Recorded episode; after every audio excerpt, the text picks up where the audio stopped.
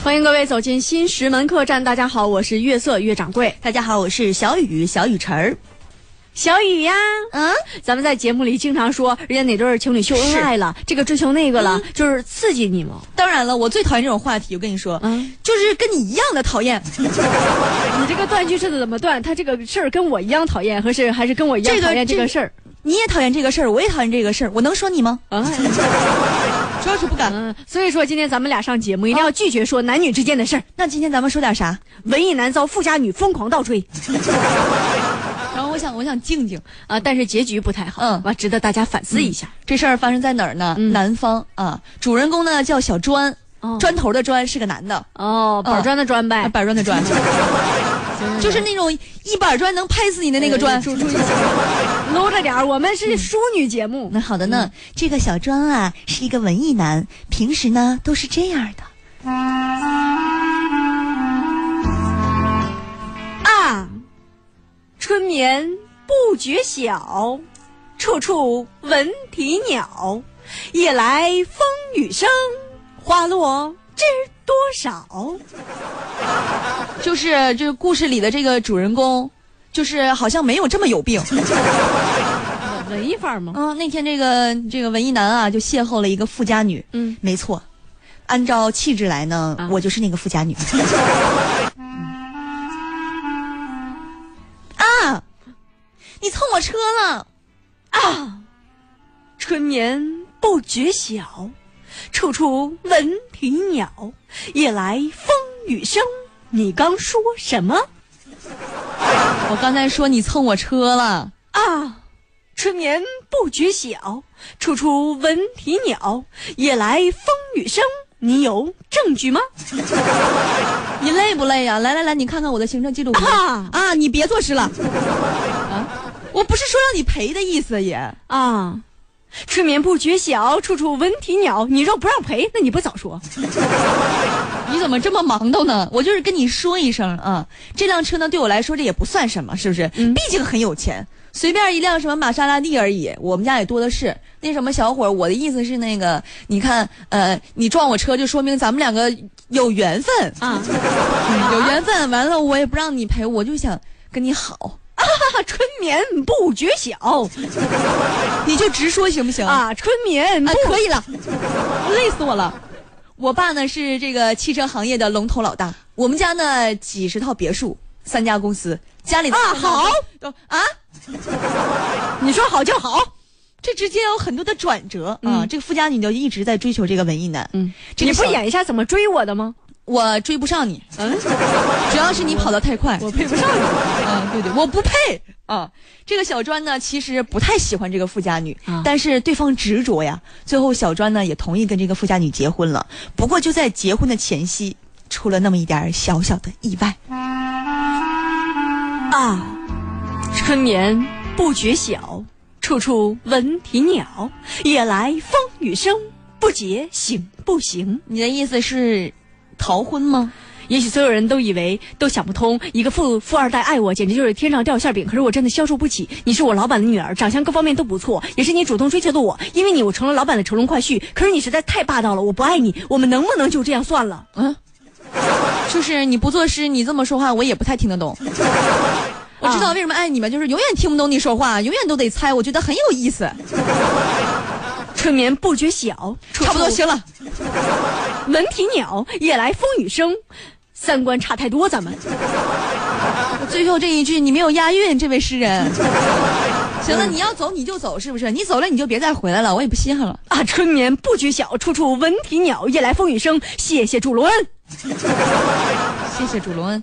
于是这个小庄啊，转头就走了。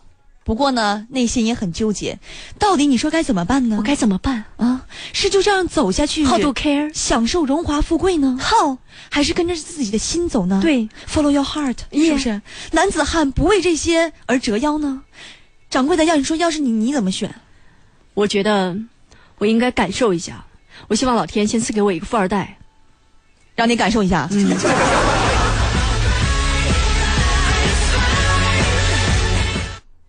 怎么都已经关了灯，消失睡，却丝毫不困。世界都睡得太安稳，剩我一啊，那小雨，刚才我就想跟你说这事儿呢。啥事儿我这门口儿买了吸尘器，你看看，我啥呀？我我看看，我看这是，掌柜你你这是什么吸尘器？这不是吸尘器吗？你被骗了吧？什么意思呀？你这个买的明明是空调啊真的吗？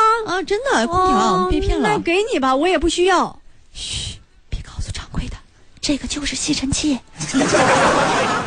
嘘，别告诉小雨，那是我十年前淘汰的空调，让它去屎吧，可能有毒。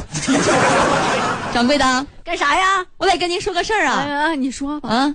这是冤冤相报何 时了？啊今天我们要说这个事儿嗯啊，发生在天津。天津呢，有个人跟咱们节目组反映一个问题，啊，啥情况呀？你去看看吧。我又是记者是吗？不愿意呢，让小月跟你一块儿去。那可以，嗯你嗯能不能给我一个就是那个开场的音乐？大气的啊！好的，欢迎各位继续收听收看《新石门客栈之不为百姓维权，天诛地灭》节目，我是主持人月色。我们来看一下前方是什么情况。呃，主主持人你好，我是天津的市民，嗯但是我我就是天津生活，可能是在东北长大的啊，所以也不会说天津话、啊，哈对，不会说天津话。啊，你说吧，我最近遇到这么一个事儿啊，啊我在网上呢买了一个吸尘器，定价呢，就是订单上的价格是四百四十九， 哦货到付款上面写的是四百九十九，哦我应该怎么办呢？哦哦 啊，问你话呢，就怎么办呢？哦，问问我是吧？啊啊，那个跟对方沟通了吗？我当然沟通了，当时我就问快递员儿，你说为什么就多了五十呢？对方说，啊，咋的了？为什么就多了五十呢？